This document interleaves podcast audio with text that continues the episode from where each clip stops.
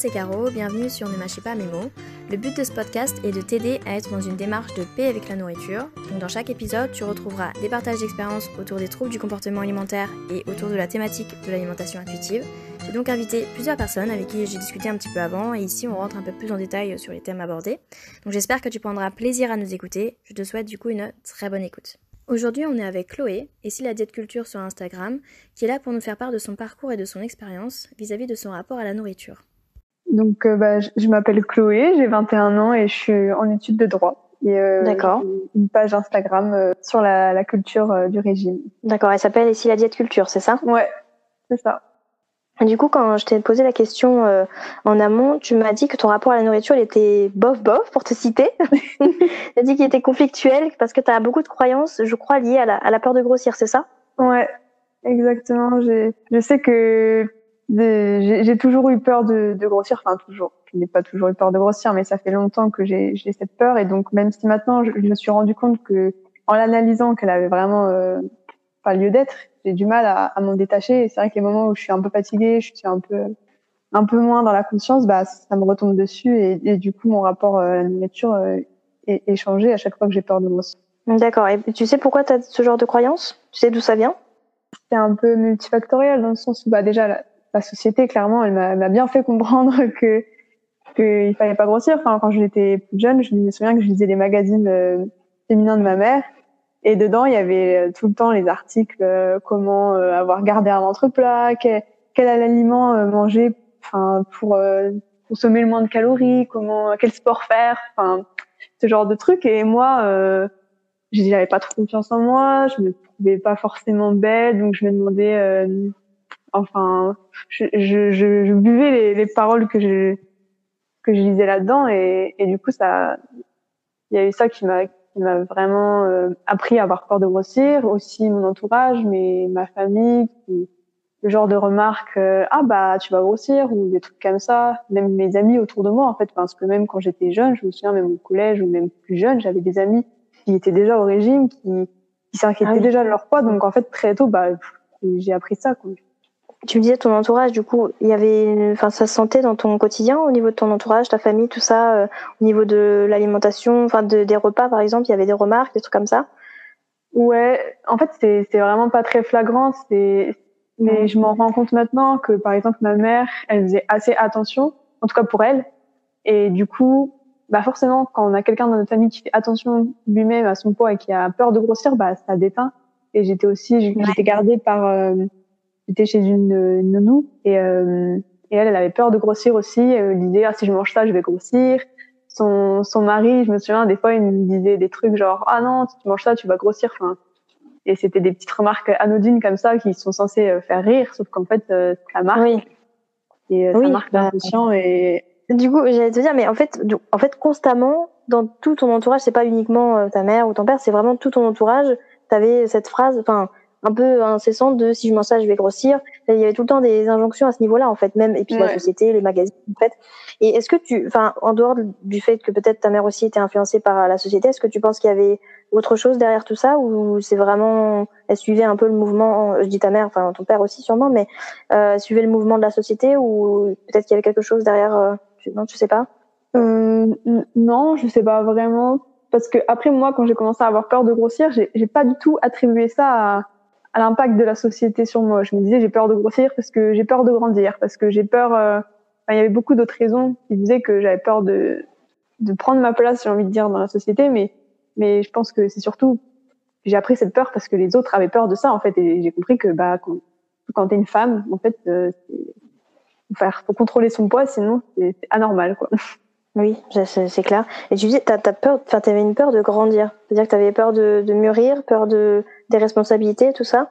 Ouais, ouais, parce que quand j'étais, euh, bah en fait, quand j'ai vraiment commencé à avoir cette peur de grossir, c'était vers 14-15 ans. Avant, je m'étais jamais posé la question. Et euh, et là, j'avais tellement peur de grossir qu'en fait, j'ai mangé de moins en moins et j'ai maigri beaucoup, beaucoup, beaucoup. Juste parce que j'avais peur de grossir. En fait, c'est pas spécialement que je voulais maigrir, mais j'avais vraiment peur de grossir. Et, et en faisant ça, bah, mon corps rétrécissait, toute ma féminité, enfin mes attributs euh, féminins de la puberté, etc., ça disparaissait. Et en fait, je me rendais compte que j'avais peur de grandir, j'avais peur euh, de de devoir m'émanciper de mes parents, de devoir faire des choses toute seule, de d'avoir un corps féminin qui allait potentiellement plaire à des gens. Et donc vraiment, j'attribuais cette peur de grossir au fait que j'avais peur de, de de grandir, au fait que j'avais peur de, de, de vraiment vivre en fait.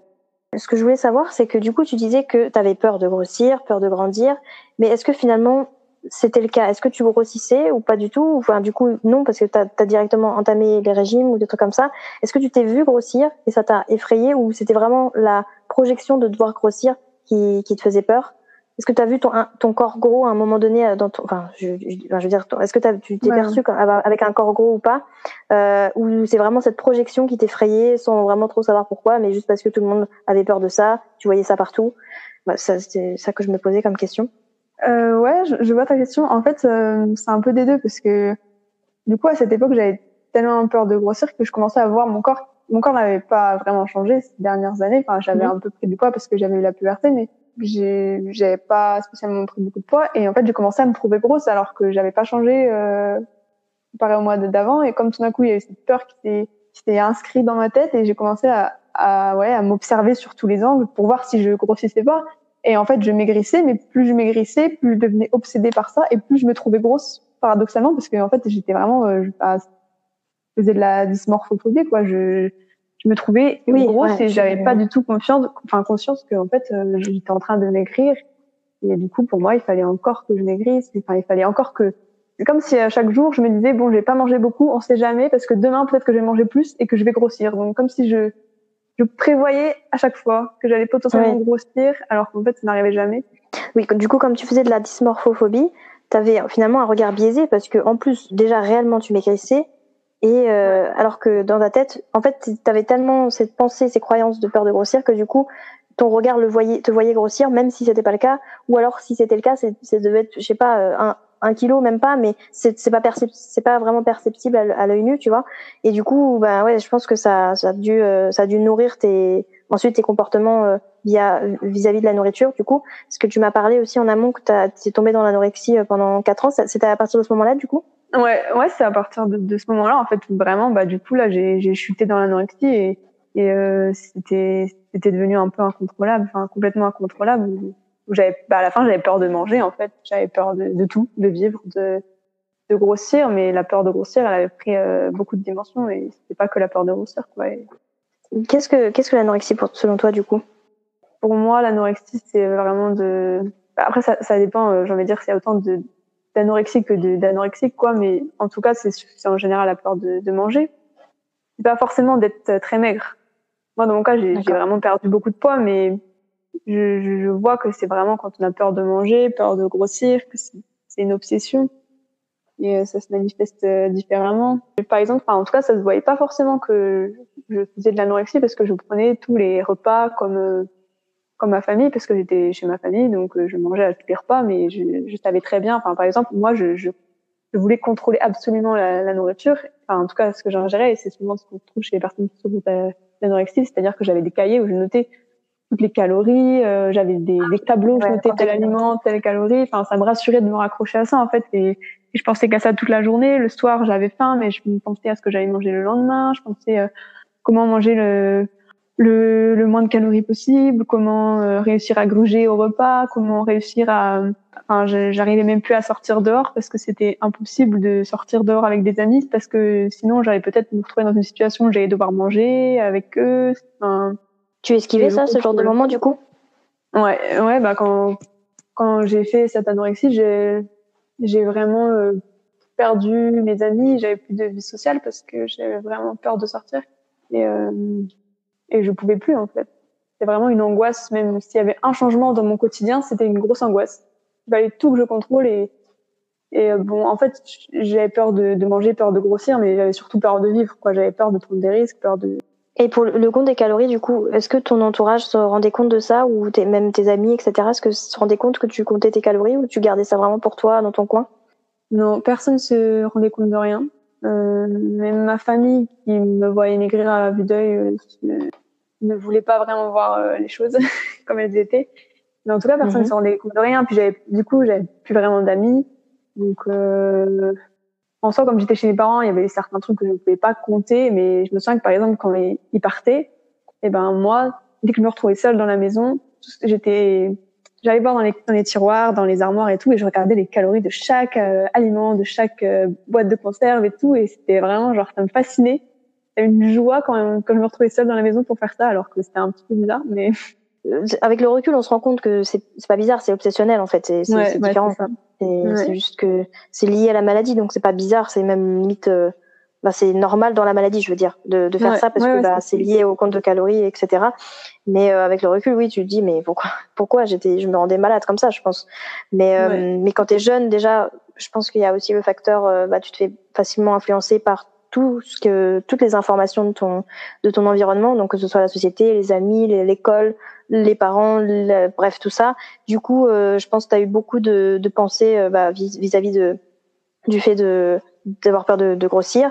Du coup toi tu t'es dit bon bah j'ai pas envie j'ai trop peur donc je vais agir dessus en comptant mes calories en en esquivant les moments euh, de sociabilité où justement je peux perdre le contrôle. Je pense qu'il y avait aussi cette notion tu avais peur de perdre le contrôle quand bah notamment quand tu allais chez les gens ou que tu allais euh, au restaurant par exemple j'imagine qu'à ce moment-là enfin à cette période-là tu y allais pas trop. C'était très jeune je suis pas sûre qu'on avait beaucoup au restaurant. Quand on est jeune comme ça. Mais même enfin je dis restaurant mais même fast food bah, sortir au McDo je ne sais quoi euh, ça c'était pas possible pour toi je pense. Ouais, c'est sûr ouais c'était vraiment compliqué. J'ai je sortais pas hein, le minimum possible et et des amis comprenaient pas ils essayaient même pas de comprendre j'imagine non, parce que bah, c'était quand même une période où je m'étais retrouvée un peu sans amis. Et donc, euh, en fait, c'était un, un, passage vraiment entre une année et une autre année. Et tous les amis étaient partis dans un autre lycée, donc je me suis retrouvée un peu seule. Et du coup, j'ai pas forcément réussi à me faire d'autres amis. Les amis que j'avais déjà, bah, ça s'est fait que j'avais pas des amis suffisamment proches pour qu'ils vraiment ils s'inquiètent de ce qui m'arrivait. Donc, personne ne s'inquiétait trop. Mais du coup, tu, tu ressentais quoi comme émotion euh, à ce moment-là? Tu m'as parlé d'angoisse, mais vis-à-vis -vis de la nourriture, tu ressentais quoi comme émotion? Tu t'en souviens? Ah, c'est ouais, c'était vraiment de l'angoisse par rapport à la nourriture. C'était euh, c'est vraiment indescriptible, mais mais c'était tout le temps dès que j'arrivais à un, un, repas avec mes parents, j'étais angoissée et ça me coupait l'appétit en fait. C'était même pas, enfin tu vois, toute la journée j'avais faim, mais dès que j'arrivais au repas, j'avais plus faim parce que j'étais tellement stressée de manger que ça me coupait bah l'appétit direct. Personnellement, je crois que c'est une émotion qui me, qui, une des émotions qui fait que je ne mange pas, c'est le stress. je comprends tout, ce que, tout à fait ce que tu veux dire. Ça, ça te, ça te noue l'estomac. Et du coup, il y a rien qui peut rentrer. et en plus, surtout quand c'est lié à la nourriture, bah encore pire en fait. Du coup, euh, c'est terrible cette, cette émotion. Euh, et c'est fou parce que du coup, tu ressentais absolument aucun plaisir à manger finalement. Finalement, des fois, je ressentais du plaisir, mais en fait, je, il y avait vraiment aussi cette dimension de culpabilité quand je ressentais du plaisir à manger même en fait quand j'ai eu quand je suis tombée dans l'anorexie que j'avais peur de grossir il y avait aussi ce truc où en fait je, je culpabilisais beaucoup d'aimer manger parce que avant d'être dans l'anorexie j'étais un peu vue comme la gourmande de la famille qui aime bien manger euh, qui aimait bien faire à manger et tout ça mhm. et, j'ai commencé à culpabiliser d'aimer manger à culpabiliser vraiment en fait tous les trucs euh, naturels euh, chez, chez, chez les humains en fait mhm. je culpabilisais d'aimer manger de de la gourmandise et du coup je voulais pas avoir du plaisir à manger parce que pour moi c'était quelque chose de sale, de mauvais, une faiblesse. Et j'avais pas envie de enfin j'essayais pas de me faire plaisir en mangeant parce que pour moi c'était quelque chose de, mauvais, il fallait que mon esprit soit plus fort que mon corps. C'est de là que vient cette culpabilité, tu penses, du coup, du fait de penser que c'était mauvais, que c'était faible, que tu étais trop vulnérable, enfin que du coup tu te laissais aller peut-être, enfin tu considérais que te laisser aller, enfin c'était ouais c'était une faiblesse et que du coup euh, c'était une mauvaise euh, Enfin, c'était un, un, défaut quoi de, de, toi, de ta part, tu vois. Enfin, comment dire, de ta personnalité, pardon. Ouais, ouais, exactement. Mal exprimé. C'est comme la peur de grossir. En fait, je l'ai appris dans dans les médias, dans les magazines, par mhm. les gens autour de moi qui disaient, euh, qu'on comprenait qu'en fait la gourmandise c'était un défaut. On me disait oh non, me laisse pas manger ça, sinon je vais tout manger. Euh, enfin, toutes ces personnes qui culpabilisaient aussi elles de, de manger, d'aimer manger, ben en fait j'ai intériorisé, intériorisé ça et je me suis dit mais il faut pas que j'ai ça, je veux être forte, je, enfin, je voulais être parfaite, tu vois, je voulais vraiment euh, ne pas avoir besoin de dormir, ne pas avoir besoin de manger, genre vraiment. De toute façon, dans la, dans la société aujourd'hui, la gourmandise c'est vu comme un défaut. Il faudrait que qu'on soit plus fort que notre corps, qu'on ait besoin de, de, dormir le moins possible, qu'on ait besoin d'être mm. tout le temps productif, etc. Et donc, bah, forcément, euh, ça influence euh, notre relation à la nourriture. Tout à fait, ouais, je, suis totalement d'accord. Je reviens sur par rapport à l'anorexie, tu, tu, enfin, comment t'as su que tu que tu en souffrais du coup? Est-ce que tu as fait des recherches dessus? Est-ce que tu as, consulté? Est-ce que tu as eu un diagnostic? Euh, Dis-moi. Euh, bah en fait, quand j'ai eu ça, euh, j'avais plus mes règles et en fait, on m'a emmené chez une gynécologue qui m'a qui m'a un peu ouvert les yeux entre guillemets parce qu'elle m'avait pesé, elle m'avait dit vous avez plus vos règles mais c'est normal, vous êtes euh, trop maigre, vous êtes anorexique. elle était très très brute donc euh, à ce moment-là j'étais encore un peu euh, dans le déni, mais ça m'a quand même un peu ouvert les yeux partiellement et après ça a fait son chemin pendant quelques mois. J'ai commencé à me rendre compte mais j'ai jamais eu de suivi parce que mes parents euh, considérait que euh, j'avais pas de problème en fait. Et comme moi je ne voulais pas d'aide parce que je ne voulais pas euh, grossir en fait. Je voulais pas reconnaître que j'avais un problème. Donc ça a mis beaucoup de temps. Et je, je, voyais de temps en de temps en temps je me disais ok il faut que je fasse un truc ça j'en peux plus. Là je vois un psy puis je voyais un psy et au bout d'une séance bah, j'étais flippée et je repartais et je revenais plus. Je me disais c'est impossible je peux pas grossir c'est impossible. Et, euh, et ce qui m'a sauvé de l'anorexie sauvé c'est l'hyperphagie parce qu'à un moment donné j'ai fait de l'hyperphagie, comme si euh, mon corps il a dit stop. Et j'ai commencé à avoir des compulsions alimentaires sur euh, certains aliments très très précis.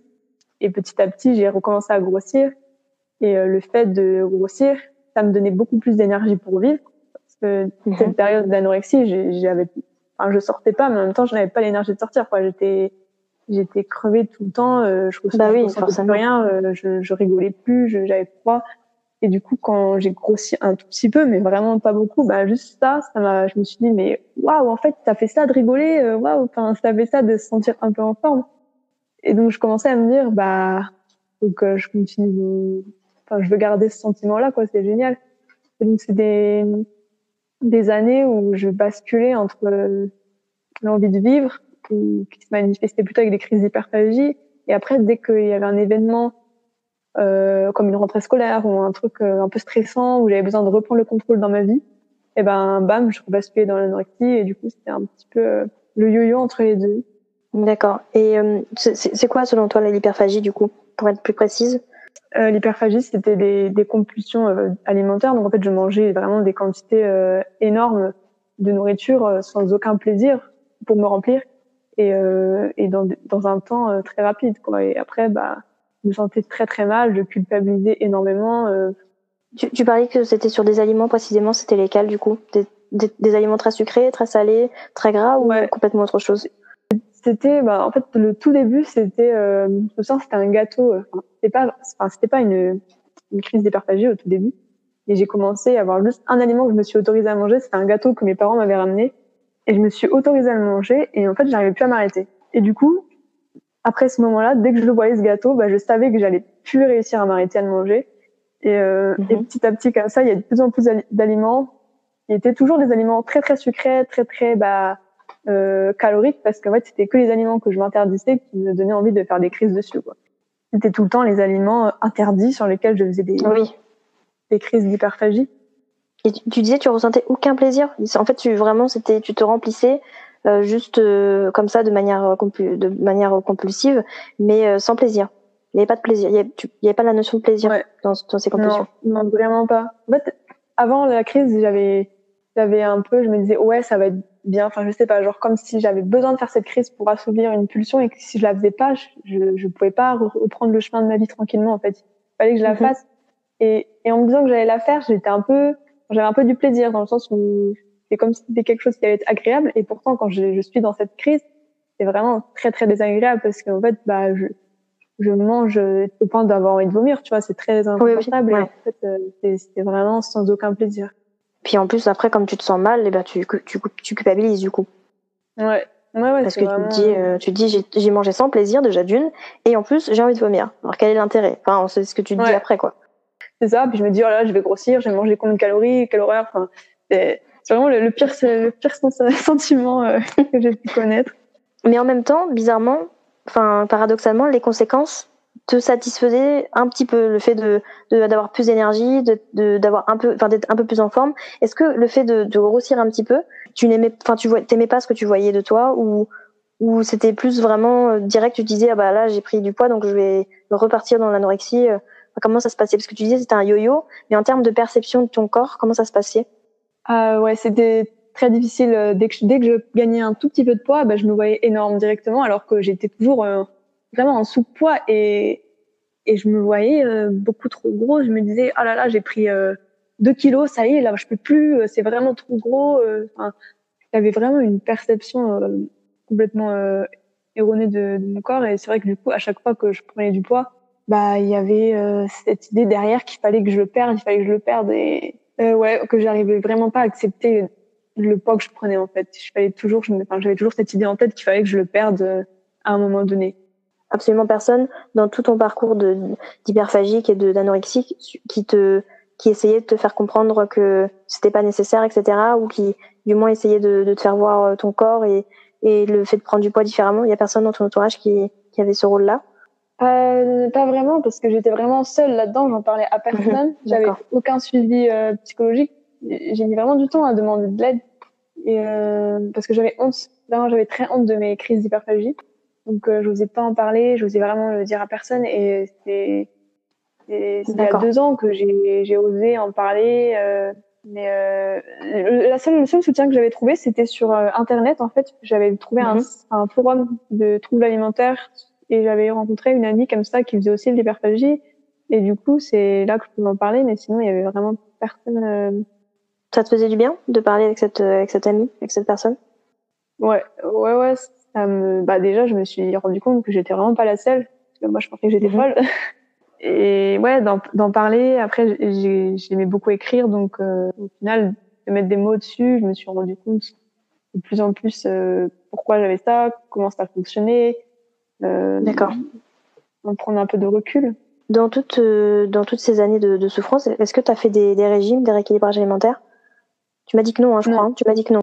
Bah, je me suis jamais, je me suis jamais dit, euh, ok, là, je vais faire un régime. Mais en même temps, c'est vrai que si c'était un peu des régimes ce que je faisais, dans le sens où, bah, quand j'avais pris trop de poids, je me disais bon là, il faut que je maigrisse, et je me restreignais.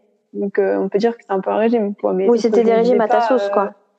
Euh, ouais, voilà. C'était pas, euh, je me dis, oh, je vais faire le régime de machin bidule. C'était plus, bah, j'arrête, je mange moins, quoi.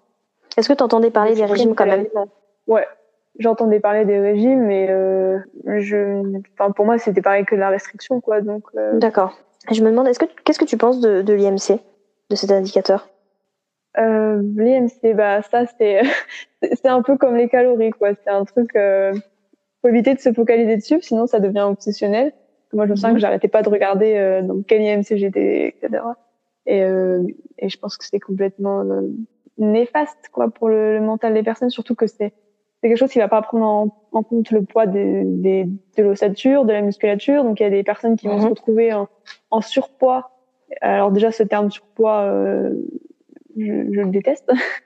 je veux pas, enfin, comme s'il y avait une norme, mais en surpoids. C'est comme s'il y avait une norme et que tout ce qui dépassait, tout ce qui, qui était en dessous, c'était vraiment, euh, oulala, attention, vous n'êtes pas euh, les bienvenus dans la société. Ouais, c'est clair, c'est clair. Mm. Ouais, je suis d'accord. Euh, je trouve qu'il manque plein de, de, facteurs pour euh, le calcul de l'IMC. Que bah, j'ai vu un post récemment sur ça et je me suis rendu compte à quel point euh, c'est pas euh, c'est pas si fiable que ça en fait. Et mais en parlant avec avec une, une des personnes que j'ai invitées dans le dans le podcast, c'est vrai que en fait finalement je, je me dis que le plus important c'est le regard qu'on a dessus en fait. Si tu sais que ça existe mais que tu tu as un regard différent, enfin, c'est-à-dire que tu t'en fiches, par exemple, tu prends pas en compte, bah forcément ça t'affecte pas. Mais euh, si euh, tu, tu bases euh, bah, ta perception de toi-même vis-à-vis de ça, forcément, ça, enfin, ça a un impact extrême, ça peut avoir un, impact extrêmement néfaste. Ça confirme plus, pardon, ton état d'esprit troublé que si que si tu t'en fiches, et bah voilà, tu t'en fiches, c'est tout, tu le prends pas en compte. Mais bon, c'est fou quand même parce que j'ai l'impression qu'il y a quand même pas mal de professionnels de santé qui l'utilisent et qui te qui utilisent ça pour te diagnostiquer des fois aussi, je pense. Ah oui, hein, mais complètement. Bah moi, quand pendant mon parcours de santé, à chaque fois, c'était euh, l'IMC, l'IMC. Euh, ah, madame, vous êtes dans telle euh, partie de l'IMC, attention. Enfin, et c'était toujours ça. Et, et c'est vrai qu'en fait, pas quelque chose de très très scientifique quand on y pense. Il y a quand même, ça se base quand même que sur deux données, le poids et la taille. Donc oui, c'est vrai. Non, c'est vrai. C'est Bon, c'est un peu un peu bidon, mais bon, soit on est. Enfin, moi, je suis personne. je suis personne pour le juger de. de... J'ai aucune compétence, mais dit comme ça, c'est vrai que tu dis euh, super quoi. Si, euh, si Bah ma ouais. santé se, se fie juste à mon poids et ma taille, euh, c'est. Enfin, ça veut rien dire quoi. C'est que la santé, c'est pas grand chose. Alors, euh, Bah, c'est clair. Euh, sinon, je me posais la question qu'est-ce que aujourd'hui, qu'est-ce que qu'est-ce que la nourriture t'apporte? Je veux dire physiquement, physiologiquement, ben, psychologiquement. euh, bonne question. Merci. Je bah, des- non, mais c'est difficile de répondre à cette question parce que Ouais, c'est souvent ça. hein. Quand on me dit bonne question, c'est pas que c'est une bonne question, c'est juste que c'est galère, galère à répondre, c'est tout. question plutôt embêtante.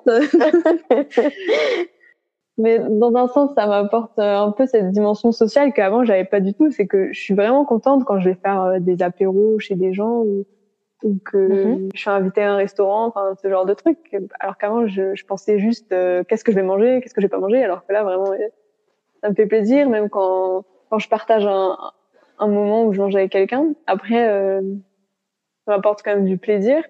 Mhm. Même si par exemple en ce moment, genre je prends vraiment pas le temps de, de manger, je mange au lance-pierre et du coup bah là j'ai plus trop cette dimension de plaisir, mais sinon j'aime bien euh, j'aime bien me dire ah j'ai mangé un truc euh, enfin que j'aime bien, je me sens bien, etc. Et, et ça m'apporte de l'énergie, ça c'est sûr. Enfin, tu as l'impression que ça a quand même voilà, la fonction de, de nourrir ton corps et donc du coup de pouvoir faire des choses grâce à ça. En fait, grâce au fait d'être Ouais. de, de, manger quoi. Ouais, D'accord. bah ouais c'est sûr. Même si euh, à certains moments je je l'oublie, Oui, euh, il y a des petites pensées qui reviennent quoi. ouais, voilà. Il y a des moments où en fait j'ai attribué tout, euh, toutes les, les, les défaillances de mon corps, c'était l'alimentation. Enfin, c'est-à-dire que j'avais tellement intégré que si je suis fatiguée, c'est parce que je mange pas assez, parce que dans l'anorexie c'était ça, quoi. J'étais épuisée parce que je mangeais pas assez. Que du coup, même quand je mangeais assez et que j'étais fatiguée, je me disais c'est parce que je mange pas assez. Et donc j'avais tout le temps peur de pas manger assez et d'être fatiguée. Et et maintenant, euh, ça va mieux. J'ai compris que c'était pas Mhm. forcément euh, lié. Enfin, forcément, si tu manges pas assez, tu seras fatigué. Mais des fois, c'est pas ça. T'es fatigué pour autre chose. Et du coup, j'ai- je suis un peu moins stressée là-dessus. D'accord. Euh, Ouais, je comprends. Voilà. Euh, tu m'as dit que pour euh, par rapport à l'alimentation intuitive, tu en avais entendu parler quand tu as essayé de guérir l'anorexie, c'est ça? Euh, de l'hyperphagie. Ouais, j'allais, bah, j'allais vraiment sur Internet souvent pour chercher à me débarrasser des compulsions. Le truc que, que j'avais pas compris, c'est qu'il fallait pas se débarrasser des compulsions, mais vraiment se débarrasser de la restriction. Mais ça, j'ai mis un peu, du Un peu de temps. Mais oui, je mais comprends. du coup, ouais, c'est, comme ça que j'ai découvert euh, l'alimentation intuitive. Après, je me suis jamais vraiment plongée dans le sujet. Dans le sujet de l'hyperphagie ou de l'alimentation intuitive Euh, dans, dans l'alimentation intuitive. Qu'est-ce que c'est selon toi quand même qui- euh, bah, je suis vraiment mal placée pour en parler, mais en tout cas, c'est sûr que c'est pas un mode de- d'alimentation ou c'est pas un pas un truc avec des règles. En fait, c'est juste euh, apprendre à manger comme euh, une personne normale qui n'aurait jamais euh, fait de régime, qui n'aurait jamais eu des, des croyances euh, un petit peu euh, comme on peut retrouver dans la culture des régimes, etc. C'est Mhm. en fait c'est c'est comme ça qu'on devrait manger normalement, c'est-à-dire juste en en acceptant de manger par gourmandise parfois, en en mangeant euh, quand on a faim, en mangeant quand on a envie, en s'arrêtant quand on a plus faim. en- D'accord. Et ça a eu un impact particulier quand même de te rendre compte que ça existait, ce... enfin, comment dire, pas que ça existait parce que je pense que tu avais conscience qu'il y avait des gens qui n'avaient pas de troubles, mais qu'il y avait vraiment des gens qui avaient développé euh, une... des principes comme ça. Ça, t'a- ça a eu un impact sur toi? Ouais, c'est vraiment là que je me suis dit ah ouais, mais en fait du coup, a je me suis rendu compte qu'il y avait beaucoup de gens du coup qui s'intéressaient à l'alimentation intuitive et qui voulaient guérir de leur compulsion alimentaire Mhm. et et je me suis rendu compte que du coup il y avait vraiment euh, un problème à la base en fait enfin, que si on était obligé de tous réapprendre un truc qu'on devrait avoir depuis qu'on est on est petit c'est que c'est qu'il y a un gros problème et c'est là que que je me suis rendu compte que le problème c'était pas mes compulsions alimentaires c'était pas ma faiblesse devant la nourriture c'était pas euh, c'était mes mes croyances. C'était le problème c'était vraiment mes croyances euh, face à la nourriture face à mon corps. Et tu étais prête à, à te déconstruire de tout ça, quoi? j'étais pas c'est vraiment très difficile parce que j'ai découvert ça et je me disais ok cette approche ça a l'air vraiment chouette ça, ça a tout son sens mais en même temps j'ai trop peur de de lâcher prise et de prendre du poids et euh, c'est encore le cas aujourd'hui. Je me dis l'alimentation intuitive mais euh, c'est sûr que c'est la voie euh, idéale euh, que j'ai envie d'atteindre. Mais euh, en même temps j'ai j'ai tellement peur de grossir alors que tu vois, je sais très bien que plus je me restreins, c'est là que je vais grossir, c'est là que je vais être malheureuse, c'est là que vais faire le, le yo-yo, que je vais rester dans les troubles mhm. alimentaires, mais en même temps, j'ai vraiment cette peur de grossir qui me qui m'empêche de vraiment m'intéresser à l'alimentation intuitive et de vraiment lâcher prise sur mon alimentation. Mais maintenant que tu sais que justement tu as été beaucoup influencé par la société et tout et que je pense que tu te rends compte maintenant que le fait de grossir c'est pas c'est pas grave sur enfin, du coup euh, est-ce est-ce que ce qui t'effraie quand même c'est de de te voir grosse visuellement quand même? Euh, ouais après pendant cette période où j'ai guéri de l'anorexie je suis vraiment tombée à un moment vraiment beaucoup beaucoup dans l'hyperphagie et j'ai mhm. pris beaucoup de poids en peu de temps et euh, et du coup j'ai cette cette image de moi en tête où j'ai pris beaucoup beaucoup de poids enfin beaucoup beaucoup de poids en peu de temps je veux dire c'était pas euh, un poids euh, euh, énorme, sauf que c'était tellement soudain et rapide que je me reconnaissais plus dans le miroir et que bah, j'avais l'impression de perdre mon identité, de de pas reconnaître mon corps. Et du coup, quand je me dis je vais grossir, bah, je pense à ce sentiment que j'avais quand je me voyais, que je me reconnaissais pas, que je me trouvais laide parce que je m'étais pas habituée euh, à ça. En fait, enfin, je me rends compte que notre regard sur notre corps il évolue beaucoup parce que du coup, quand j'étais mhm très maigre, je me trouvais normale. Ensuite, que j'ai grossi un peu, je me trouvais trop grosse. Alors qu'en fait, avec le, quand j'ai, je me suis habituée à cette nouvelle image, je me suis dit, bah non, je suis normale. Puis après, j'ai encore euh, grossi. Je me disais, oh là là, je suis encore trop grosse. Enfin, à chaque fois, ton, ton, ton regard sur ton corps évolue.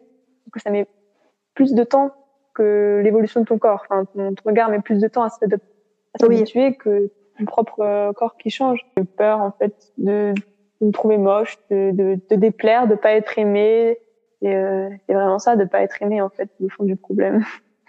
Parce que finalement, inconsciemment, tu te dis que un corps gros, ça ne plaît pas, et, que du coup, euh, ça va te, ça va encore faire, enfin, ça va alimenter ton le manque de confiance en toi en fait. C'est ça. Moi, j'ai associé comme euh, comme beaucoup de monde qu'en fait, ouais, t'as un corps gros, t'es vas pas plaire. à l'école, c'était des personnes qui étaient insultées. C'était mm-hmm. de toute façon c'est-à-dire, je vois tous les jours avec mes amis, c'est ça devient une insulte le mot gros alors que c'est censé être juste un adjectif euh, Tout à fait. banal. Mm. Et du coup, euh, on l'associe à quelque chose de très péjoratif alors qu'en fait, c'est rien de plus que se teindre les cheveux ou j'ai l'impression qu'il faut que je sois belle pour plaire, pour être aimée. Donc pour être belle, il faut que je sois mince. Donc il faut que je sois mince pour euh, pour être belle et pour être aimée. Ouais. ça fait tout un cheminement qui est là à la minceur quoi. Alors que, mais est-ce que tu arrives en ce moment, enfin actuellement, est-ce que tu arrives à justement à déconstruire tout ça? Je, je, parle encore de ça, mais parce que, enfin, tu sais, enfin, tu dois te rendre compte que ta beauté elle réside ailleurs que sur ton poids, enfin, que, que oui, que vis-à-vis de ton poids et ton corps et la forme qu'a ton corps. Ouais, ouais, totalement. Euh, est-ce que tu arrives à te rendre compte de ça? vraiment rendu compte de ça ces dernières, euh, ces deux dernières années, parce qu'avant, j'étais concentrée que sur mon physique, alors que maintenant, je me rends vraiment compte que j'ai quelque chose à l'intérieur de moi. Je suis vraiment riche de ce que j'ai en moi et c'est ça qui va me faire euh, me rendre belle, ça qui, qui va émaner de moi. Et donc euh, j'ai moins ce, ce truc d'être totalement focalisé sur mon physique, même si bah ça reste toujours. Mais j'ai conscience que j'ai beaucoup plus à offrir au monde que juste euh, mon apparence. Et j'ai pas envie d'être que mon apparence. J'ai envie de me déployer vraiment, mais d'être totalement moi et que d'être fière de moi en fait. Bah oui, mais tu as totalement raison, c'est la meilleure façon de, de voir les choses, mais c'est dur de, de l'intégrer. C'est hyper dur parce que quand, enfin, les pensées qu'on a envers nous-mêmes et euh, notamment envers notre corps, elles sont hyper euh, très peu bienveillantes finalement. Quand euh, et c'est c'est fou parce que c'est c'est très on est très violent envers soi-même, hein, on se rend compte. Et pour autant, on va l'être beaucoup moins pour quelqu'un par exemple qui a la même morphologie que nous ou les mêmes problèmes. On va être très bienveillant et très euh, enfin j'ai remarqué, hein, généralement c'est pas tous hein, évidemment, mais euh, on va plus euh, on va plus tendre à la comprendre et à être bienveillante envers cette personne qu'avec nous-mêmes alors que ça nous concerne et que c'est nous et qu'on vit avec soi tout le temps. On devrait pouvoir se dire bah non je suis pas que ça. Mon corps mon, je ne me définis pas que par le poids que je fais ou par la morphologie de mon corps. Je vaux plus que ça quoi. Enfin je vaux plus que ça. Je vaux tout. C'est ça que je veux dire. C'est un tout en fait c'est la valeur que tu as, euh, évidemment qu'elle réside pas dans ton poids, mais euh, mais comme as eu, on a sans cesse, mais sans cesse tout le temps au quotidien des injonctions de t'es belle que si t'es mince, et, et bah, du coup bah, ça, ça fait que dans notre tête c'est ça, c'est et on n'arrive pas à, avec nous-mêmes, hein, parce que je pense que sur Instagram ou sur d'autres trucs, tu dois avoir des, des, des, personnes grosses et les trouver belles, avoir du, tu dois dire qu'elles ont du charme, je pense quand même. Mais euh, si, si tu te dis, moi, si je suis comme ça, euh, non, ça va pas me plaire. Parce que c'est moi et parce que, comme tu dis, en fait, je trouvais ça fort le terme quand tu as dit euh, que, ça, que tu as, l'impression de perdre ton identité. Je trouve ça très, très profond comme phrase quand même. Parce que ça veut dire que du coup, enfin, tu as tellement été conditionné à, à, à te dire que la minceur, c'est ce qui te correspond, que du coup, le fait de prendre du poids, vraiment, tu as l'impression que tu, tu n'es plus toi-même. Alors que il faut, enfin, à mon sens, je dis pas il faut parce que y a pas, je vais pas non plus donner d'injonction, mais tu évolues en fait. Et donc forcément, si par exemple ton caractère évolue, bah c'est normal aussi que ton corps évolue. Enfin, c'est pas grave en fait. Euh, c'est ça, tu, quand on mûrit, et eh ben, enfin, on grandit. Mais ça, ça aussi, tu me disais que tu avais peur de ça quand tu étais jeune, de mûrir. Peut-être que ça, c'est ça, c'est comme tu, tu te disais que en mûrissant, ton corps aussi mûrit et du coup, forcément, il grossit un peu. Enfin, c'est ça, c'est pour avoir ton poids de forme et tout. Et eh ben, t'acceptais pas cette notion peut-être à, ce moment-là. Et, puis là, toujours, c'est toujours compliqué parce que, mais enfin, c'est ça. Je pense quand même que tu sais, on a plus de facilité à se dire que euh, quand plus on grandit, plus on mûrit mais on a plus de difficultés à se dire que plus on, on grandit, plus on peut grossir potentiellement ou euh, stagner. Mais alors que c'est pareil finalement, tu évolues et, et, donc ton corps évolue avec toi en fonction de ton environnement, en fonction de ton vécu. Mais c'est pas grave. Enfin, c'est pas parce que tu prends du poids que forcément tu vas être en mauvaise santé, tu vas être moche. Euh, il y a des, enfin, tous les corps plaisent, tous les corps sont beaux en fait. Et et si déjà tu te plais toi-même, c'est déjà une très grande victoire. Et ensuite, euh, plaire aux autres, ça, ça doit être secondaire. C'est très dur hein, de se dire ça. Hein. C'est facile, là, c'est très facile à dire comme ça, mais, mais c'est, pas acquis pour tout le monde. Et je crois même que c'est acquis pour très peu de personnes. Ça, mais voilà, c'est la, ta personnalité, comme ta personnalité. La personnalité, euh, tu plais pas à tout le monde, et c'est pas grave. Pour autant, tu, tu vois, t'as pas de problème de personnalité. Enfin, bon, d'ailleurs, il y a ça aussi. Il y a des gens qui ont mm. des problèmes de personnalité. Et à ce niveau-là, il faut aussi se faire suivre. Mais euh, enfin, si tu, tu considères que ta personnalité ne plaît pas à tout le monde, tu vas pas, c'est pas grave pour toi. Ouais. Tu vois? Non, mais ça, c'est vraiment, c'est normal. très juste qu'on on a du mal à accepter que le, le, corps puisse évoluer dans le temps, en fait. même à niveau de tous les changements. Euh, mm-hmm. Et justement, par rapport à ça, j'avais, ça m'avait aidé quand je m'étais rendu compte qu'il y avait des acteurs, il y avait euh, euh je sais plus, Jared Leto, qui, ça, il avait pris beaucoup, beaucoup de poids pour euh, mm-hmm. faire un film. Et je me suis dit, mais en mhm. fait, c'était dingue. Moi, j'ai vraiment peur de perdre, de, de prendre juste 2 euh, kilos pour, euh, pour la vie quotidienne, alors qu'en fait, c'est juste un changement de, de mon apparence et que lui, par exemple, il a, je sais pas, je me suis dit, mais c'est pas un truc si grave et, et euh, absolu que ça, puisque ben non.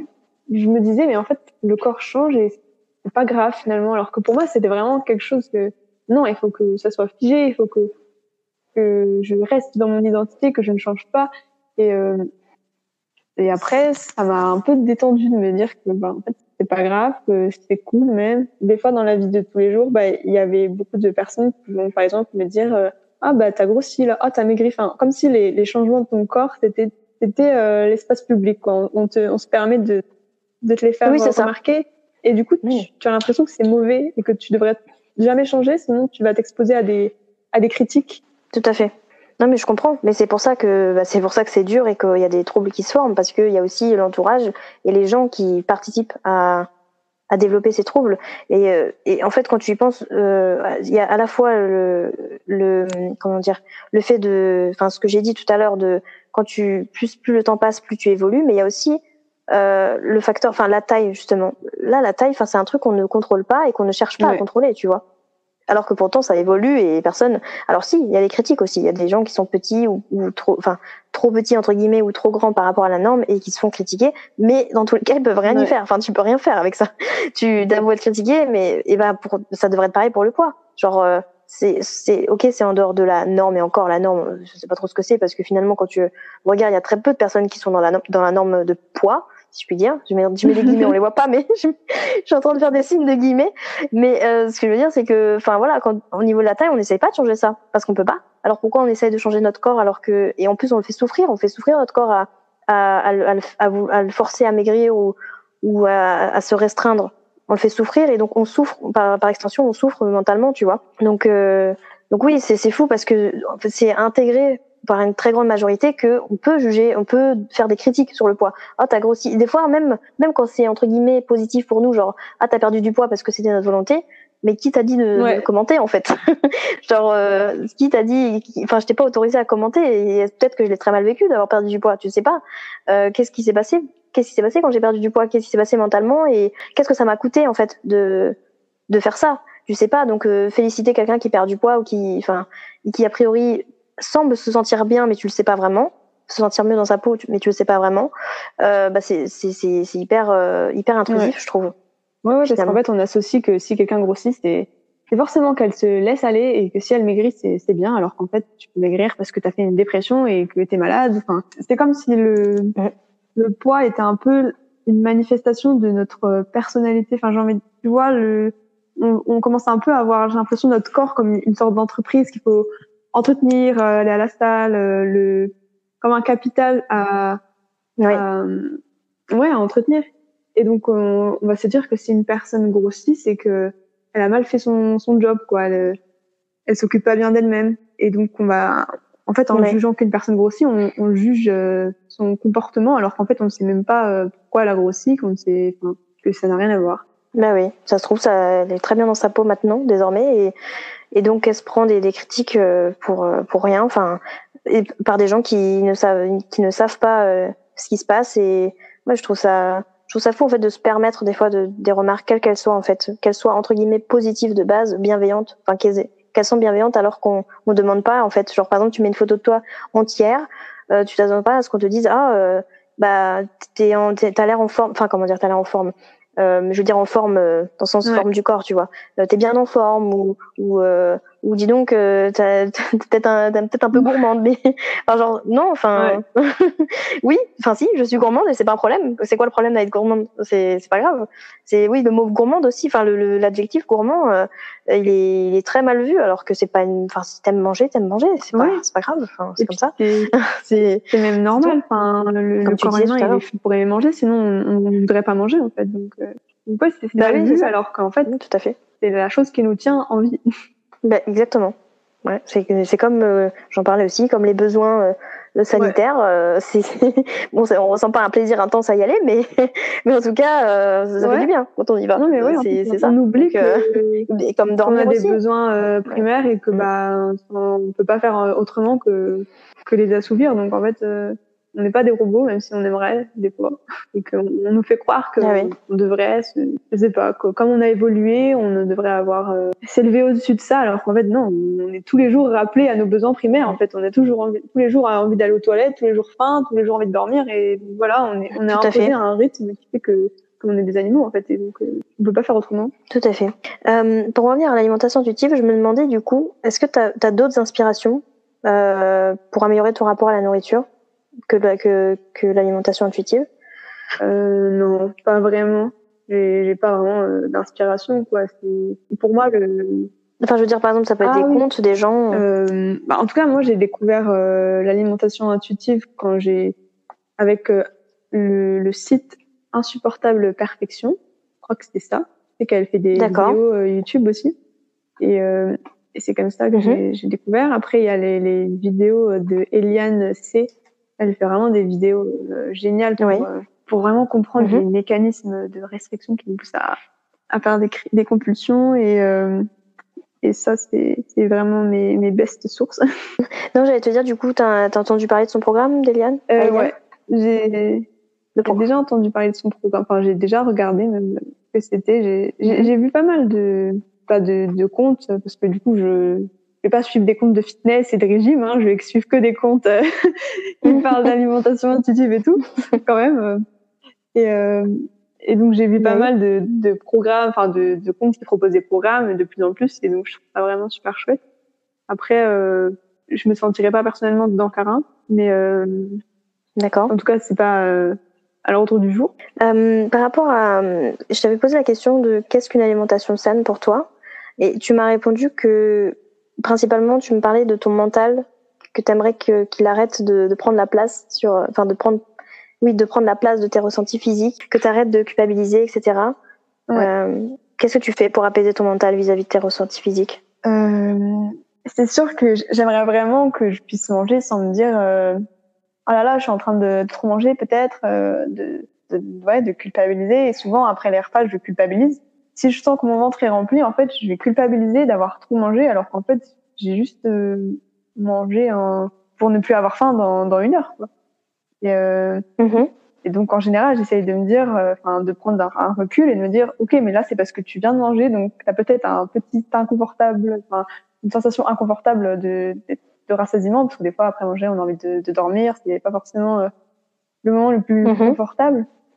Et puis, je, en fait, je me rends compte que ça passe, quoi. C'est juste le moment après manger où tout d'un coup, j'ai un, un truc de culpabilité qui, qui jaillit, et puis euh, au final, je pense à autre chose et, et ça part. Ça va, j'arrive pas. T'arrives quand même à apaiser un peu ton mental. pas focaliser dessus. Après, forcément, ça dépend des jours. Des jours, ça va très bien. Des jours, on est un peu fragile. Euh, mais bon, j'essaye de penser à autre chose. Et, et vraiment, je me dis, mais ça, c'est, c'est pas moi. Enfin, c'est mes pensées, mais c'est pas ce que je veux profondément. Je veux pas profondément euh, passer ma vie à culpabiliser de ce que je mange. Je, je sais que ces pensées-là, je les ai parce que c'est tout un mécanisme, un mécanisme qui a fait que je les, je les ai eus, je les ai mhm. appris, je les ai euh, ancrés en moi, mais c'est pas, euh, c'est des intrus quoi. Je veux qu'elles partent. ouais, je comprends. Euh, tu, est-ce que tu considères que ce que tu manges est sain au niveau de, de, de ce que tu manges précisément? Ouais, en fait, maintenant je me prive pas de, de certains aliments. Euh, qu'en fait, avant, comme je, je m'interdisais vraiment des, des catégories d'aliments entières, bah c'était soit tout l'un, soit tout l'autre. C'était soit je mhm. mangeais très très très très sain, mais alors du coup je je, je pouvais pas m'autoriser même un gâteau parce que pour moi si je m'autorisais un gâteau c'était foutu quoi. Du coup fallait fallait tout que je recommence. J'avais raté mon mon programme de vie euh, sain. alors que maintenant euh, juste bah voilà euh, je mange euh, du riz et puis après je peux manger de la pâte à tartiner et, je vais pas me dire que c'est pas sain pour autant. J'attache moins d'importance au fait de manger pleinement maintenant j'écoute mes sensations, je sais que j'ai pas forcément envie de manger des trucs malsains euh, la plupart du temps. J'avais juste envie de manger des trucs malsains quand je me restreignais en fait parce que c'était c'était les trucs euh, interdits ouais interdits. Quand je quand c'était interdit, bah, j'avais vraiment envie de manger ça alors que c'était même pas des trucs que j'aimais beaucoup. Alors que maintenant que tout est autorisé entre guillemets, bah j'ai pas forcément envie de manger euh, des gâteaux euh, toute la journée en fait. D'accord, ouais. As vraiment tu t'autorises tout maintenant. Bah je pense qu'il y a encore des trucs que je ne m'autorise pas. J'ai pas en tête, mais en tout cas, je m'autorise. En tout cas, le, ouais, je m'autorise presque tout, je pense. Et, euh, et voilà, avant, je n'osais pas acheter des gâteaux parce que je me disais, si j'en ai chez moi, je vais finir le paquet dans la journée. Alors que, bah non, en fait, j'en ai chez moi et je me rends compte que quand j'en mange, par exemple, bah, ça cale pas beaucoup. Donc, euh, j'ai pas forcément envie d'en manger parce que je sais que je vais avoir faim après. Mais j'ai appris de mes sensations physiques et je sais euh, de quoi j'ai envie. Je sais euh, qu'est-ce qui va me faire plaisir. Je sais qu'est-ce qui va plus me convenir à un moment ou à un autre. Et, et ça, c'est vraiment chouette quand j'y pense, que c'est un truc qui m'arrivait pas avant. C'est génial, en vrai.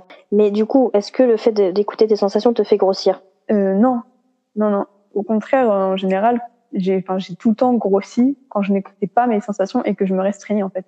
J'ai, j'ai jamais grossi en écoutant mes sensations. À chaque fois que j'ai grossi, c'était parce que je me restreignais ah et que euh, du coup, comme je me restreignais, enfin, à part dans l'anorexie, l'anorexie j'ai, j'ai maigri, mais je veux dire, après, à chaque fois que, que je cherchais à contrôler mon alimentation, bah, c'était euh, un jour restriction, un jour hyperphagie, un jour restriction, un jour hyperphagie. Ah oui, donc forcément, oui, c'est instable. Que mm. J'ai commencé un peu à sortir de l'hyperphagie il y a euh, un an et demi. Et c'est quand j'en suis sortie que là, j'ai perdu mm-hmm. du poids parce que je mangeais normalement et c'est comme si tout d'un coup mon corps il était revenu à mon poids de forme parce que euh, c'était pas un poids que j'aurais eu naturellement puisque c'était un poids que j'avais en, en faisant des des crises d'hyperphagie euh, régulièrement. Et du coup, en écoutant mon corps, au final, j'avais maigri et euh, je m'étais stabilisé à un poids euh, ouais. convenable pour toi. Quoi. D'accord. Donc actuellement, là, t'as pas une volonté de perdre ou de prendre du poids? Non, non, j'ai plus une volonté, bah vraiment d'enlever cette culpabilité qui me suit. D'accord. T'as toujours cette culpabilité quand tu prends du plaisir à manger euh, Plus quand je prends du plaisir à manger. Maintenant, genre vraiment pas du tout quand je prends du plaisir à manger, mais culpabilité d'avoir trop mangé et la peur de grossir. C'est plutôt ça T'as encore la peur de grossir quand même. Mais tu fais plus de, de crise d'hyperphagie. J'en fais plus, mais j'en ai déjà fait. Enfin, d'accord. J'en ai fait il y a pas non plus très longtemps. Tu vois, je me dis que j'ai commencé à guérir il y a un an et demi des crises d'hyperphagie. Et dans ces un an et demi, il y a eu des périodes euh, assez longues où j'ai pas du tout fait de crise, des périodes un peu plus courtes où je refaisais des crises parce que je retombais un peu. Enfin, c'est vraiment, je pense que il faut pas se dire que la guérison d'un trouble alimentaire c'est quelque chose de linéaire et qu'une fois qu'on est sorti d'un truc on va pas y retourner tout à fait enfin, j'essaie de me dire que bah ouais mhm. peut-être parfois je vais un peu refaire des crises ce sera pas très grave ce sera ce sera sur le, chemin quoi et Tu essaies d'être bienveillante avec toi-même, te dire qu'il peut y avoir des, des, moments de faiblesse entre guillemets, je dis faiblesse, parce que, mais bon voilà où tu retombes dans tes dans tes troubles et, et tu acceptes que voilà ça ça prend du temps. J'essaie vraiment de ne pas être rigide parce que je sais qu'au final j'étais très rigide même dans le sens où je me disais oh là là si je mange un truc euh, pas sain alors que j'ai mangé toute une journée sain ça va ça va être euh, pas bien alors que enfin c'est pareil pour, pour, la guérison en fait. Je me dis si là j'ai fait un an sans crise mais que j'en fais une bah ça sera pas gâché. Non ça sera pas gâché du tout. Ça sera juste bah, un an de guérison plus une petite rechute mais ça va pas gâcher euh, l'année que j'ai passée sans faire de crise. Et, et c'est quand même une victoire donc euh... tout à fait totalement. Et du coup mais quand même quand tu quand tu as un an sans crise et que tu en fais une, est-ce que tu cherches à comprendre pourquoi tu, ouais. tu retombes dans ça Ouais, c'est la différence avec avant, c'est que maintenant, quand ça m'arrive, et ben j'essaie vraiment de comprendre pourquoi j'ai fait une crise. Et euh, du coup j'en avais fait il y a je sais plus c'était il y a quelques mois. Et euh, je m'étais dit mais pourquoi? Mhm. et je m'étais rendu compte que souvent c'était parce que je m'étais restreint en fait. C'était parce que j'étais à des ah moments où j'avais moins mangé que d'habitude parce que j'avais peut-être euh, la volonté de maigrir ou que j'étais pas chez moi et que j'avais mangé moins que, que d'habitude. Et du coup il y avait la faim qui s'était euh, accumulée ou ou la restriction. Enfin, en général, en tout cas, les crises, c'était souvent euh, suite à un, un, moment où j'avais pas mangé assez. Et donc, en fait, euh, en y réfléchissant, c'était comme si mon corps il me disait oh là là, attention, euh, on n'a pas envie que tu nous refasses le coup d'avant là, euh, mange parce que. ouais, c'est ce que j'allais te dire justement. C'est fou parce que j'allais te dire mais c'est peut-être justement directement ton corps qui te dit euh, attends ça fait un an que ça va là qu'est-ce qui se passe? Euh, j'ai faim moi. genre euh, donne-moi à manger. C'est vraiment genre ton corps qui te dit qui te rappelle à l'ordre en fait. Je me dis c'est vraiment le, le, signal. Et du coup comme t'as euh, pendant un instant, tu n'as pas trop écouté tes sensations de, de, de faim, et bah ton corps te le rappelle euh, de manière intense parce que il a il a pas réussi à peut-être à stocker suffisamment, et donc il est clairement en manque d'énergie ou de je ne sais quoi. Euh, pour te le faire comprendre, euh, tout de suite, il va dans, dans un truc très intense de d'hyperphagie, donc du coup de, de manger. Mais du coup, à ce moment-là, euh, c'est c'est pas c'est pas tant tes pensées qui te font aller dans l'hyperphagie, mais plus ton corps qui t'appelle à manger beaucoup. Ouais. C'est ça, non? Ouais, je pense vraiment. En tout cas, ces derniers temps, pense que c'est ça. Je, je, sais que quand je faisais beaucoup de crises d'hyperphagie, j'essayais aussi de, j'essayais de comprendre pourquoi je les faisais et, et des fois c'était, j'avais plus de mal à saisir l'origine. Des fois c'était aussi parce que voilà émotionnellement ça allait pas, j'avais besoin euh, de trouver un réconfort dans quelque chose et la nourriture c'est aussi un truc, euh, bah, c'est une source de plaisir euh, immédiate. C'est vraiment le, le, truc le plus facile à obtenir mm-hmm. quand t'es fatigué, déprimé et que t'as envie de manger. Et donc euh, voilà, ça a aussi différentes euh, sources. Des fois, c'était même pas euh, les causes d'hyperphagie n'étaient même pas un manque de nourriture physique, c'était juste la restriction mentale en me disant ok demain je vais manger mieux, je vais manger moins.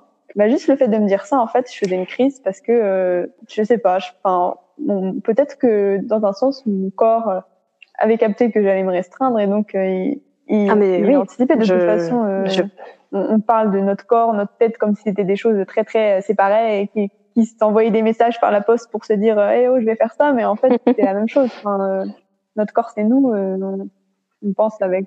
c'est ça. Et surtout, surtout que quand tu te, quand tu fais de la restriction mentale, je pense que tu prépares ton corps à, à justement à moins manger. Du coup, il, il bah du coup il l'apprécie pas. Donc, il te dit directement.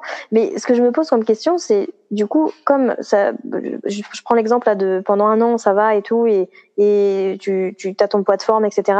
Qu'est-ce qui te fait dire que à ce moment-là, tu dis, je, je, dois manger moins, je dois manger sainement ou je ne sais quoi, alors que bah du coup, a priori, ton poids est, est stabilisé et tu n'as pas de, de, tu vois, de perturbation. Enfin, qu'est-ce qui t'amène à, à, penser ça du coup? Euh j'avais toujours quand même dans un petit coin de ma tête que j'avais peur de grossir, que j'avais quand même envie de maigrir.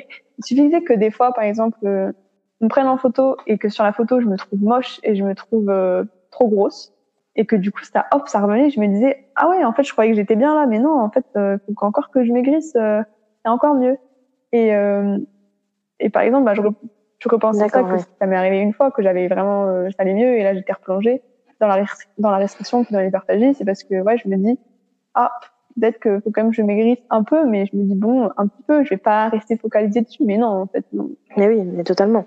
Mais du coup, est-ce que tu, est-ce que tu t'es suivi en ce moment par, pour euh, essayer de, de travailler sur, euh, sur tes pensées, sur euh, ton rapport à, ton corps, la vision que tu as de ton corps? Est-ce que tu t'es suivi ou tu, ou tu te psychologises seule? Actuellement, je me psychologise seule.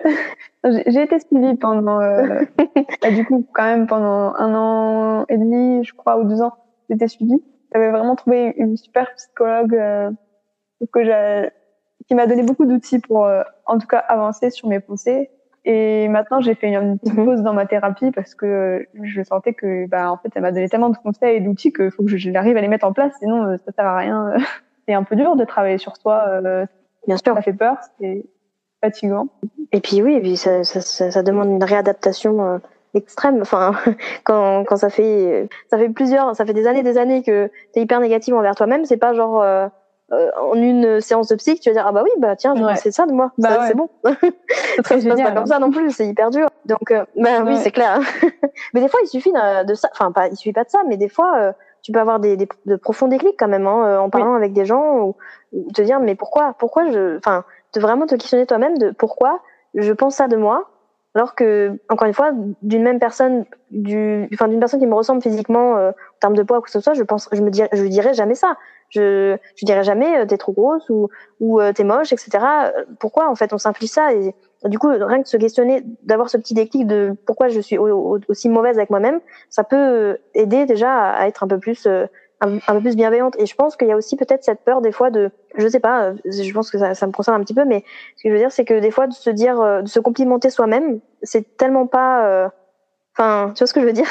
C'est c'est un peu genre, c'est un peu gênant. Donc du coup, on préfère plus se critiquer. C'est plus facile de toute façon d'aller dans la critique, hein, même même d'autrui hein, d'ailleurs. Hein. du coup, on se dit mais non, mais ça me gêne de me dire euh, aujourd'hui je suis belle, euh, aujourd'hui j'aime bien tel truc sur mon corps. On est là en mode bah ouais non bof, ça fait très enfin on se sent narcissique tout de suite alors que bah non en fait. C'est limite normal de se trouver moche en fait. Enfin c'est ouais c'est mal vu. Donc bah, euh, on va même pas s'avouer. Euh, enfin c'est fou hein.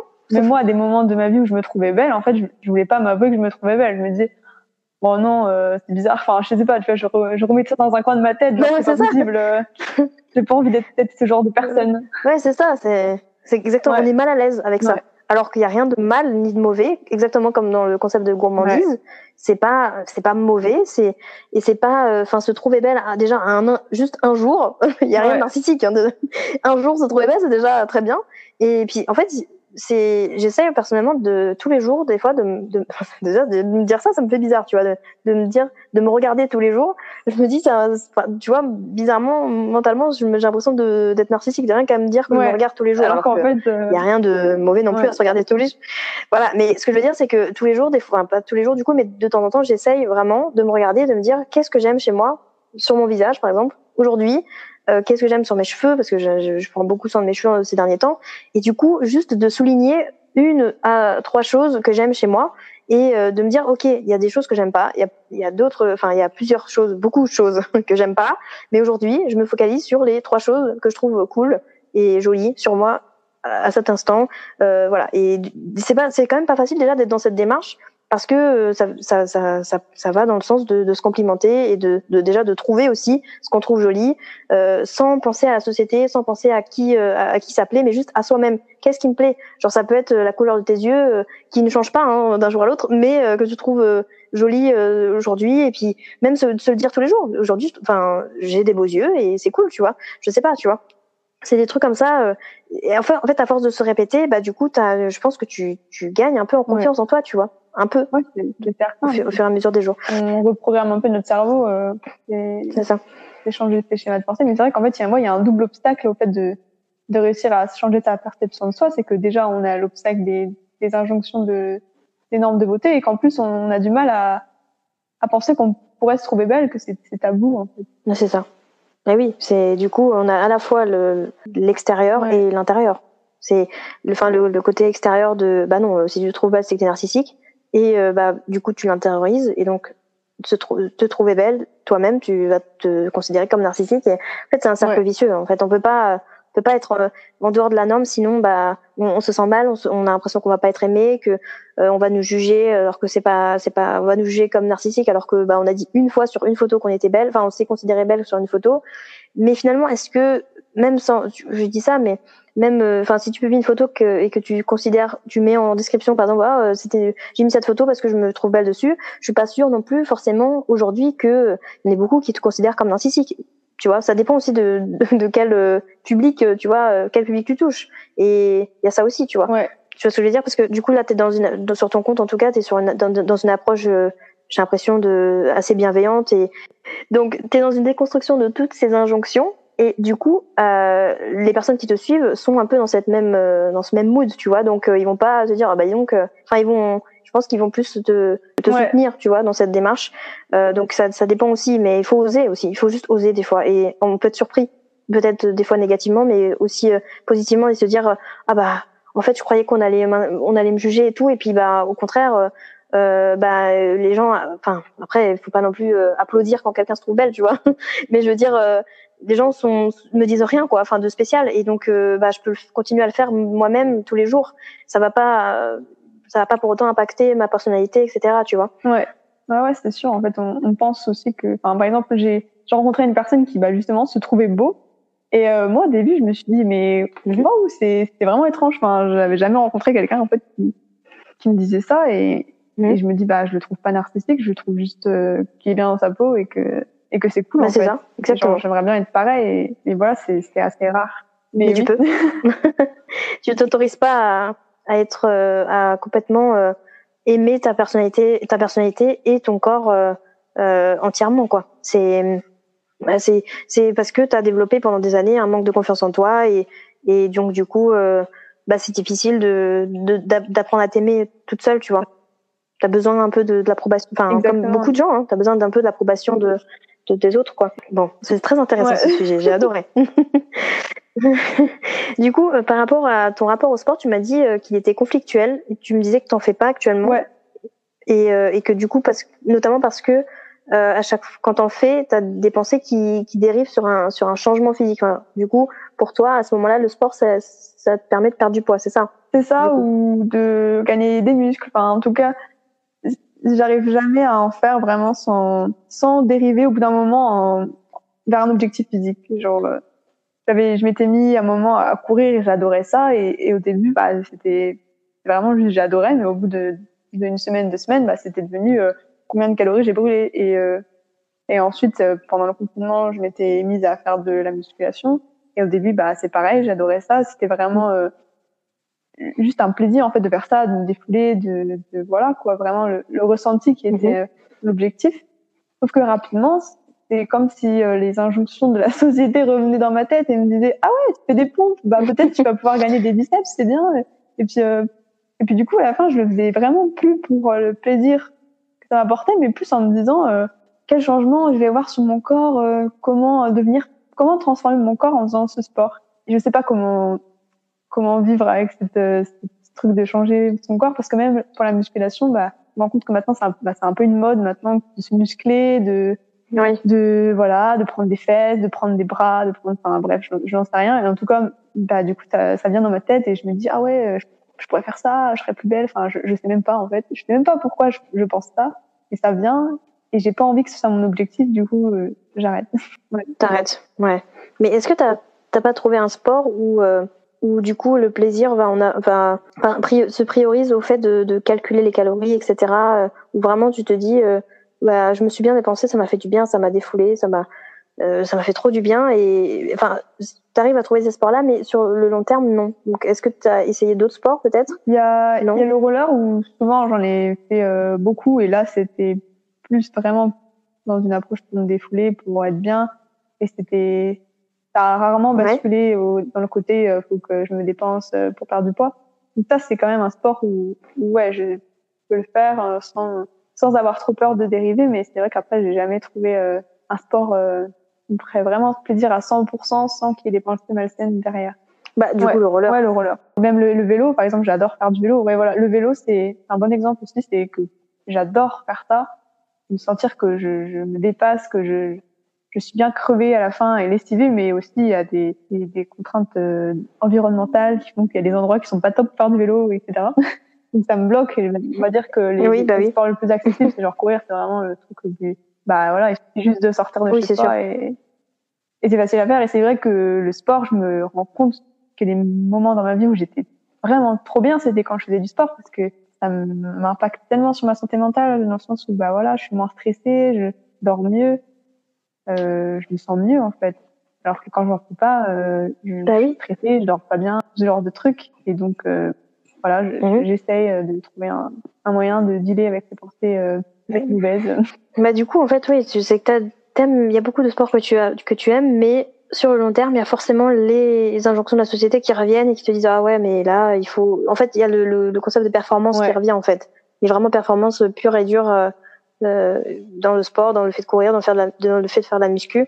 Du coup ça te, bah ça te, ça, te- ça te saoule en fait et tu préfères arrêter que de d'être d'être Ouais. euh, d'être conditionné par ces par Et ces puis aussi parce que ça quoi. fait perdre enfin ça me fait perdre l'envie en fait. Parce que si je vais faire une séance de sport pour me dire Bah euh, oui. génial, je vais me faire euh, des super fesses, bah en fait j'ai plus envie parce que c'est pas une motivation suffisante. De, je vais juste endurer ma séance de sport sans y prendre de plaisir et donc c'est aussi pour ça que ça me fait perdre toute motivation.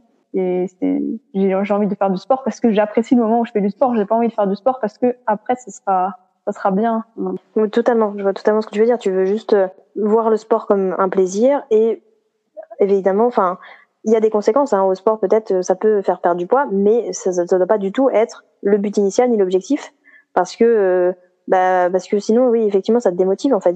Parce que si par exemple c'est l'objectif de base et que tu ne l'atteins pas, bah, c'est frustrant. Alors que le plaisir, si tu l'atteins à chaque fois, il n'y a C'est pas de frustration. voilà, c'est juste il y a du plaisir quoi. Et puis et puis si potentiellement je perds du poids avec ça, bah écoute tant mieux, c'est du bonus. Mais mais bon, enfin encore tant mieux, je sais pas. Mais euh, voilà, c'est juste bah, non, c'est juste si je perds du poids, c'est que mon corps euh, s'est régulé par rapport à ma pratique sportive et c'est tout. Mais il n'y a pas de tant mieux ou quoi d'ailleurs. Mais c'est c'est juste euh, mettre vraiment le, le plaisir en priorité. Et ce qui est, ce que je trouve bien, c'est que enfin dans, dans ce que tu dis, c'est que t'as arrêté à chaque fois que justement t'avais euh, t'avais perdu la notion de plaisir ou du moins Ouais. elle s'était elle s'était mise en Ouais, second plan. Bah oui. Du coup, euh, bah, c'est bien. Enfin, t'es pas contraint Ouais. parce que Non, tu pourrais vrai, continuer et du coup ne En pas rendre j'y arrivais compte. plus, quoi. C'était pas possible de faire un truc que, que j'ai pas envie de faire. euh. J'avais un peu la flemme. aussi. Du coup, euh, on a un peu parlé hein, de des messages justement reliés par les publicités, les, enfin notamment euh, les réseaux un peu. Et du coup, tu m'avais parlé un peu en privé de, de croyances euh, qui peuvent mettre en, en danger les gens. Et, et tu disais que il y a des messages différents qui pourraient vraiment les aider.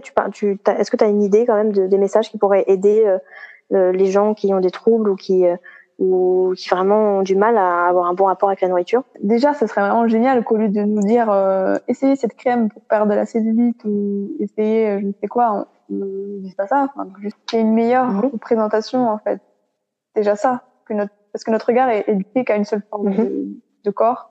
Donc euh, forcément, euh, si on ne voit qu'une seule chose, on va, on va pas désirer avoir quelque chose qu'on ne voit jamais. Mhm, bah c'est sûr, mais clairement, mais, ah, mais c'est la, c'est une phrase hyper importante que tu viens de dire.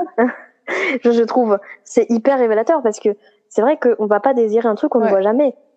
C'est, enfin, Ouais, bah, c'est- c'est un peu- c'est tellement évident, mais tu l'as sorti très spontanément. mais c'est l'effet de la publicité. Mais je quoi. trouve ça fou parce que notre désir, il est vraiment influencé par ce qu'on voit tout le temps et, et donc forcément on voit tout le temps le, le même genre de, Exactement. de, de corps.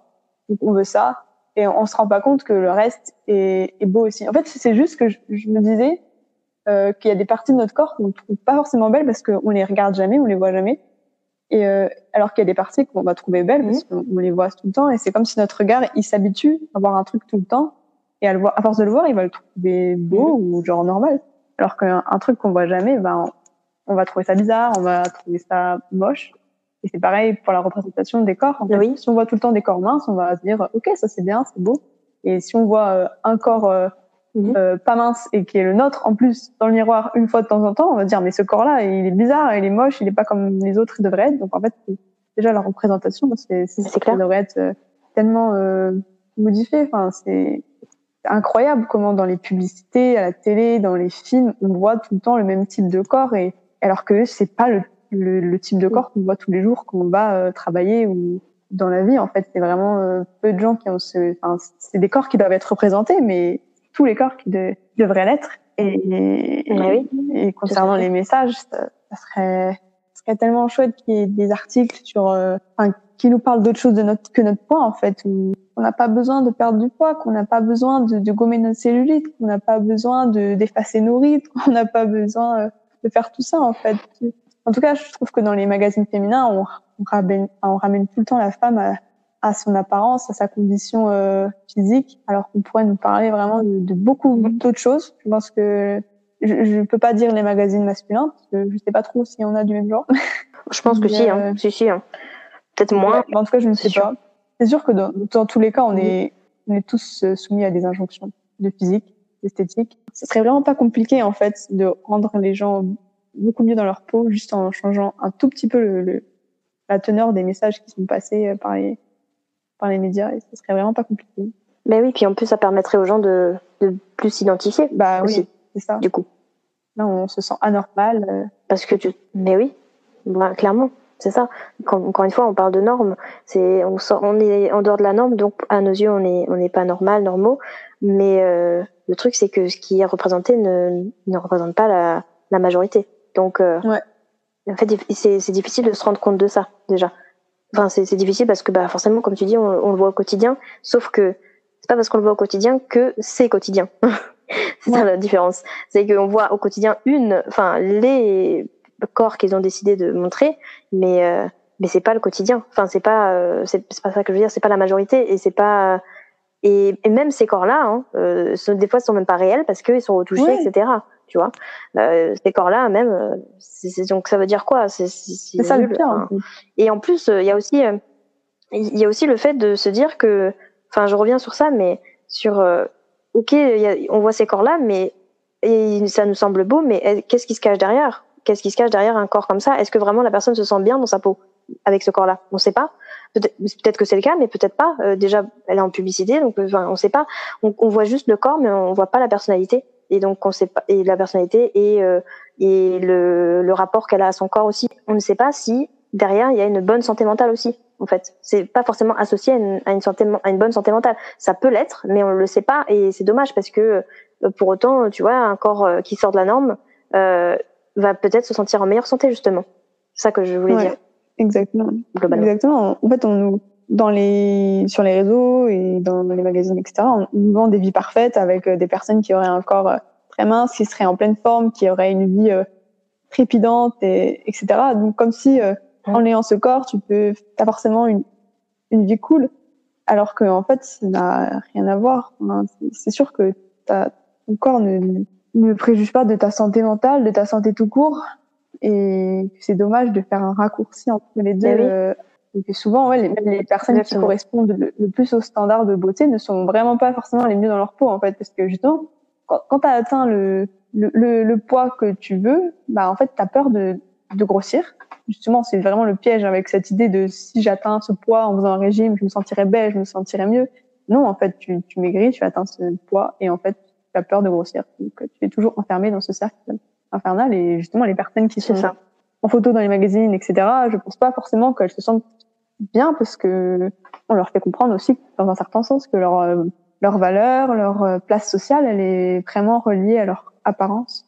Oui, c'est ça. C'est clair en plus. Parce que du coup, exactement comme tu le pensais en tant qu'anorexique, elles se disent que leur valeur réside euh, dans, dans leur poids et dans leur minceur. Et donc, bah pareil, si un jour elles tendent à, à, à grossir, elles vont peut-être se dire ah bah du coup bah, je serai plus amenée à être appelée peut-être pour une publicité, je serai plus et donc ça remet en plus quand vraiment quand t'es mise en valeur comme ça, enfin t'es mise en valeur parce que t'es mince, c'est terrible pour la, la, confiance en soi aussi parce que tu te dis bah en fait voilà déjà c'est mon corps euh, qu'on vend entre guillemets plus que mon parcours, enfin mon vécu etc. C'est vide un peu de, de sens et euh, enfin pour soi en tout cas et en plus euh, ben voilà, si jamais elles sortent euh, bah, elles-mêmes euh, de, je sais pas, ça peut-être que c'est là, je vais très loin dans mon esprit, mais je sais pas si c'est le cas de tous les mannequins qui sont sur les, les pubs et tout, mais peut-être que si genre justement elles, elles, euh, elles grossissent un peu, elles, on, bah, dans leur tête ça va être la panique parce que elles seront plus du tout dans les standards de de ce qu'elles ont de ce qu'elles ont été, tu vois. Ouais ouais, ça doit être le cas souvent quand même. En tout cas, je, je lisais un livre où je pense hein, honnêtement. Des, des, de certaines mannequins et de la pression qu'on leur mettait, mais je me dis, mais c'est quand même dingue. Enfin, je j'aimerais pas forcément être à leur place, quoi. Même si j'avais un corps euh, parfait, euh, que tout le monde était jaloux de mon corps, euh, bah, le prix à payer pour garder ce corps, en fait, doit être vraiment très très ouais, ouais, c'est, bah, c'est, c'est le prix d'une, bah, tu écoutes pas ton corps finalement, hein, donc forcément il il va te le faire comprendre d'une manière ou d'une autre, avec des troubles. Donc euh, du coup, euh, enfin en développant des troubles et ou voire même une dépression, enfin c'est aussi une, un trouble d'ailleurs, une dépression, etc. Enfin ouais, c'est une. Je pense que ouais, les mannequins, je suis vraiment pas bien placée pour en parler parce que c'est pas mon vécu ni rien, mais ça doit être une vraiment une très grosse pression et ça doit être très dur, vraiment au quotidien, de, de se dire que tu dois maintenir ce poids à tout prix euh, et que là, t'as pas le droit à l'erreur parce que là, tout le monde te regarde en fait. C'est c'est ça qui, qui, doit être terrible aussi. T'as as une pression vraiment visuelle euh, directe. Quoi. Je vais finir par, euh, par la question que je t'avais posée quand tu me disais ton, que ton plat préféré c'était les pâtes, notamment parce que vos autres faisaient plaisir et c'est cool. Est-ce que tu as d'autres plats préférés ou enfin c'est le seul et tu te déclines en plusieurs choses euh, Je sais pas. Non. En fait, vraiment, je me rends compte que j'ai pas trop de plats préférés. Avant, quand je mettais vraiment la nourriture dans, sur un piédestal parce que c'était, il y avait des aliments interdits et des ce genre de trucs, bah du coup, j'avais vraiment des mhm. plats préférés parce que les plats préférés c'était les trucs que je m'autorisais pas. Donc c'était euh, vraiment quelque chose bah ouais, que je mettais sur un piédestal. Alors que maintenant, j'ai l'impression que tous les aliments à peu près sont au même niveau. J'ai pas, euh, il y a des aliments que je préfère que d'autres, mais j'ai pas vraiment l'impression d'avoir un plat préféré. il y a plein de trucs que j'aime bien et il n'y a pas un truc qui sort de l'eau que je me dis, oh, je pourrais en manger tous les jours. Non. J'aime bien les pâtes, parce que j'aime bien les pâtes, je sais pas, j'ai toujours aimé les pâtes, mais euh, je pourrais aussi te dire le riz ou. non, mais c'est fou parce que c'est c'est, euh, à mon sens, euh, ça relève pour moi euh, d'une grande guérison, en tout cas, du rapport à, la nourriture, parce que le fait de mettre tous les aliments au même niveau, malgré, voilà, enfin, je dis malgré, mais avec quelques préférences, et eh ben, c'est que du coup, il y a plus de, bah, il y a plus de restrictions déjà, et tu, tu, tu, manges ce que tu veux, tu manges comme tu veux, et du coup, ben il y a, y, a, y a plus de hiérarchie en fait. Donc c'est et c'est ça qui est problème, enfin qui est problématique dans, dans les troubles, c'est qu'il y a des hiérarchies parce qu'il y a des restrictions et donc on il y a on tend à l'hyperphagie quand on a trop on s'est trop restreint sur un sur un type d'aliment. Donc là ce que tu n'as plus a priori ou du moins euh, peut-être de manière moins prononcée de, de t'as plus des hiérarchies et donc euh, je trouve que c'est assez sain euh, mentalement en tout cas de se dire que t'as pas de préférence marquée du coup. Ouais, Ouais, c'est vrai. Et c'est vraiment en te le disant que je me rends compte, je me, me rendais pas vraiment compte à quel point euh, ça allait mieux de ce côté-là et, et c'est agréable. Oui, j'imagine. Bah, ça ça m'a paru très clair quand tu l'as dit, quand tu as vraiment dit euh, tous les aliments sont au même niveau. Enfin, oui, ça dit ça, je crois. Et c'est assez fou de se dire que, de, de, que tu dis ça euh, avec un passé d'anorexique et d'hyperphagique, parce que c'est très dur de mettre les aliments au même niveau quand, quand tu fais des crises d'hyperphagie. Ouais, ouais, c'est vraiment. Donc, euh, ouais. Avant, il y avait vraiment ouais, des aliments où il y avait un, un truc euh, spécial quoi avec eux. je, me disais si je pourrais manger ça tout le temps, je pourrais faut pas me le mettre euh, devant moi, sinon je vais, je vais, je vais le manger. Enfin, comme s'il y avait des aliments qui pouvaient me rendre incontrôlable, alors que maintenant. je, je, me dis ok ça c'est un gâteau bah c'est cool non ce qui ce qui te rend incontrôlable c'est la restriction ouais bah exactement c'est c'est ça pas les aliments le problème c'est pas pas le sucre le problème, ce n'est pas euh, le gras le problème, c'est la restriction. C'est ça, bah, je suis d'accord. bah écoute, bah merci beaucoup d'avoir euh, discuté avec moi de tout ça. J'ai beaucoup apprécié euh, ces, ces, cette conversation. Je sais pas ce que tu en ah, penses, mais en tout cas, j'ai vraiment adoré. Vraiment, merci beaucoup, beaucoup de m'avoir fait participer. C'est super chouette. Bah, je t'en prie. Ça me fait beaucoup réfléchir et, et c'est agréable de parler de ça. Bah, c'est super. Bah, merci beaucoup. Merci à toi d'avoir écouté ce podcast, j'espère qu'il t'aura plu. Si tu as des questions, n'hésite pas à les mettre en commentaire si tu veux les partager ou à me contacter en privé sur euh, les différents réseaux sociaux euh, en barre d'infos. Si tu es sur YouTube, n'hésite pas à aimer et à partager si tu as apprécié. Euh, également, si tu as des TCA et que tu es en voie de guérison ou que tu as eu des TCA et que tu en es guéri, n'hésite pas à me contacter si tu souhaites partager ton expérience ici également. Muito obrigada et à tes logo.